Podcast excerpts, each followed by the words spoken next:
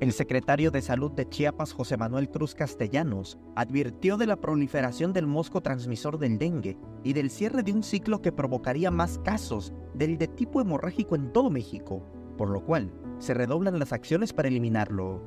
Lejos de que siempre hemos sido y hecho acciones de este tipo, ahora es que es una enfermedad cíclica y en este año está haciendo o completando su ciclo.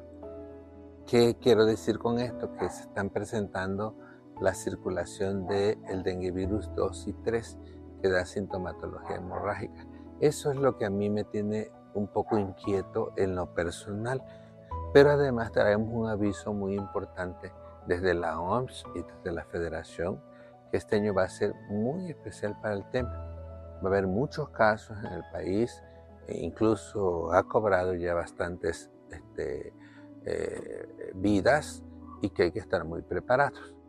Solicitó el apoyo de la ciudadanía para protegerse, para usar pabellones, repelentes y lanzó recomendaciones que ayudan a mitigar la propagación del mosco y de esta manera que proteja a su familia, a sus seres queridos de esta enfermedad.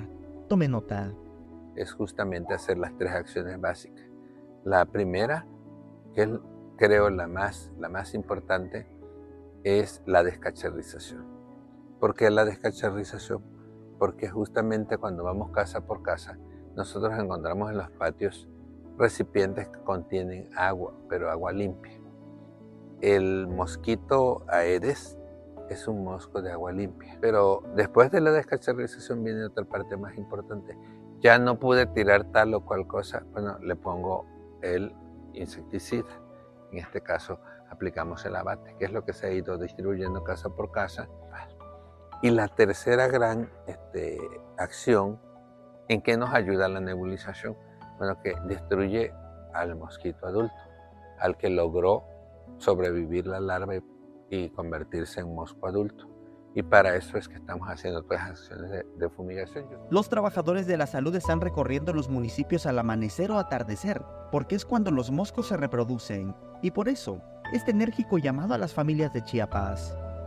Lo primero que tienen que hacer cuando estamos pasando a fumigar, abrir puertas y ventanas para que la niebla que se esté esparciendo pueda penetrar a todos los rincones del hogar y matar al zancudo adulto de la Aedes aegypti que transmite las enfermedades de Zika, chikungunya y dengue. Y dejó en claro que la fumigación no afecta a las personas. Es totalmente inofensivo, está aprobado ante la OPS, ante la OMS y es única y exclusivamente para el zancudo transmisor de la enfermedad del dengue. El doctor Pepe Cruz describió cómo poder reconocer cuando una persona está enferma para atenderse de inmediato. Son tres, tres elementos que te dicen así clarito, tengo dengue. Uno, en la historia de la medicina, nosotros esta enfermedad la conocimos o la conocieron nuestros ancestros como enfermedad quebrantahueso. Y justo es por la sintomatología de mucho dolor en las articulaciones, pero mucho dolor en, todas las articulaciones. Otro es una fiebre intensa. No es una febrícula, ni siquiera de 38. Rebasa los 39 grados centígrados.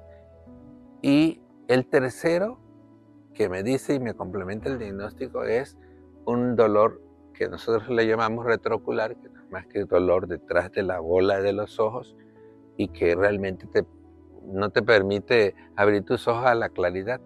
E hizo el llamado a las personas que presenten los tres elementos que indican la enfermedad a que acudan a los centros de salud que se han habilitado en todo Chiapas.